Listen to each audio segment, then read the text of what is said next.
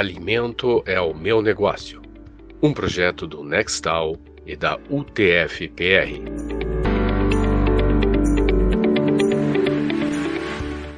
Como posso desenvolver uma qualidade de empreendedor que não tenho?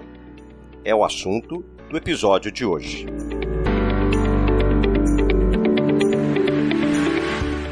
Olá, eu sou o professor Paulo de Tarso e agradeço muito a você que vem nos acompanhando nessa jornada de conhecimento. O podcast Alimento é o meu negócio quer de uma maneira prática levar conhecimento para melhorar o seu negócio do setor de alimentação. Semanalmente, preparamos um material novo, especialmente para quem não quer ficar para trás. E queria aproveitar e agradecer hoje a equipe do podcast Alimento é o meu negócio, especialmente a nossas estagiárias Luana e Isabela, a professora doutora Ana Flávia de Oliveira e também agradecer pela assessoria de comunicação da UTFPR Londrina, na pessoa de Adriana Aguilera, que muito contribui na divulgação do nosso podcast. Um agradecimento especial também a Gilson Mafusa, da UTFPR Curitiba, que recentemente gravou a vinheta de abertura do nosso projeto. Todas essas pessoas são responsáveis por fazer esse podcast chegar até você. Lembrando que esse é um projeto do Núcleo de Extensão Tecnológica em Alimentos da UTFPR.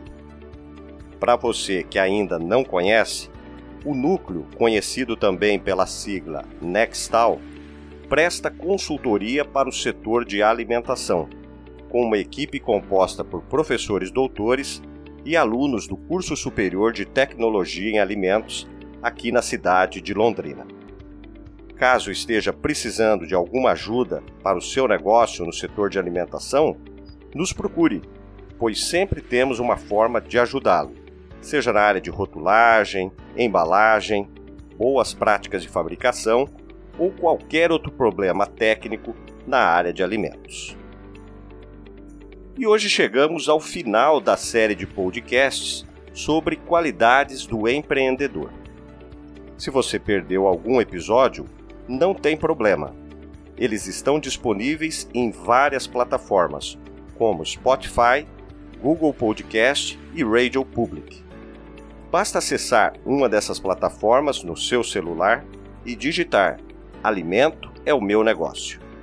No site e nas redes sociais do Nextal também é possível ouvir todos os episódios produzidos até hoje.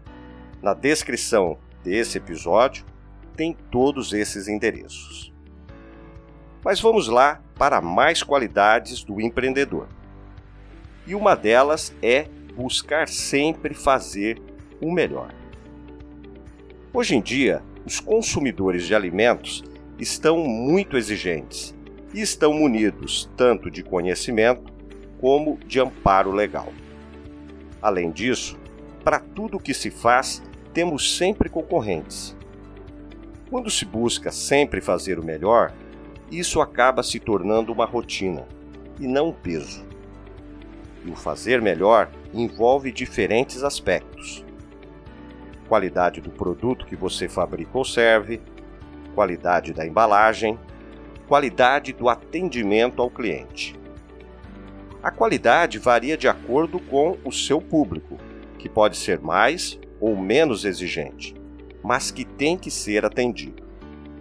E melhor ainda, que satisfazer o seu cliente é quando você consegue superar a expectativa do consumidor, ou seja, lhe entrega algo muito melhor e pelo qual ele não esperava.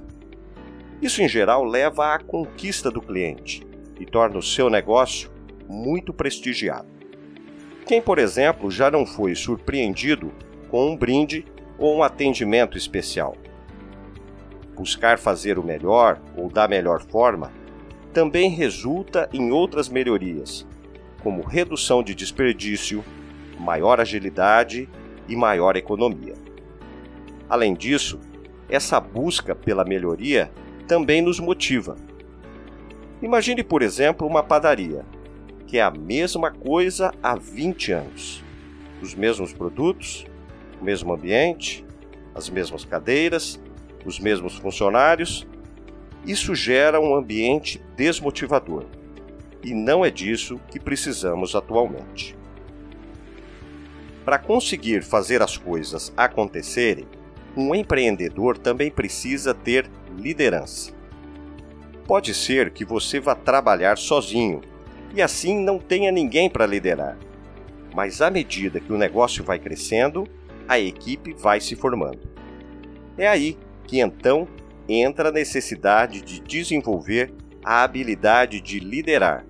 Afinal de contas, você precisa contagiar as pessoas com seus objetivos, fazendo com que elas participem da sua ideia. Liderar não é mandar. Os líderes procuram envolver as pessoas, ouvi-las, faz com que elas se sintam valorizadas pelo que fazem e por suas ideias, o que as leva a se comprometerem com o negócio e assim todos ganham. Quando se tem um bom líder, o ambiente de trabalho tende a ser melhor, mais leve, mais produtivo e dinâmico. Dentre as tarefas do líder está identificar quem desenvolve melhor cada função dentro da empresa. E a última qualidade que iremos tratar é sobre vontade de aprender. Num mundo tão dinâmico quanto o nosso, temos que estar abertos a sempre obter novos conhecimentos. O que seria de uma empresa que não adotasse o uso do WhatsApp? Ou que use equipamentos ou sistemas de produção ultrapassados e que mantêm um produto com baixa qualidade? Buscar informação através de feiras, material especializado, consultorias são algumas das saídas. Inclusive, aprender a ser um empreendedor. Bem, depois dessa nossa conversa aqui, você deve estar se perguntando: mas eu não tenho todas essas qualidades, e agora? Tenho que desistir dos meus sonhos? Muitas pessoas não têm algumas ou até mesmo a maioria das características que tratamos aqui nesses episódios. Mas talvez através de capacitação sejam desenvolvidas essas habilidades o que é um ganho e tanto. Nesse sentido, volto a sugerir as opções que o Sebrae oferece para desenvolver o espírito empreendedor e desenvolver habilidades. Se na sua cidade não tem Sebrae, busque o endereço pela internet, pois muitas capacitações são ofertadas no sistema online. Outra opção são as associações comerciais dos municípios, que em geral oferecem capacitação, assim como também o SENAC e o SENAI. Há ainda a opção de cursos online que facilitam o aprendizado num sistema bastante flexível. E assim encerramos mais um episódio. Mande para nós a sua sugestão, críticas e perguntas. Se quiser mais informações, busque na descrição desse episódio o site do Nextal bem como a nossa página no Facebook e Instagram. As informações aqui apresentadas estão lá no formato de infográfico. Entre em contato com o Nextal e com a equipe Alimento é o meu negócio. Nosso objetivo é estar ao seu lado, fazendo os sonhos se tornarem realidade. E se você conhece outros empreendedores ou tem amigos, vizinhos e parentes que trabalham ou querem trabalhar no setor de alimentação, divulgue o podcast para eles. Até o próximo episódio.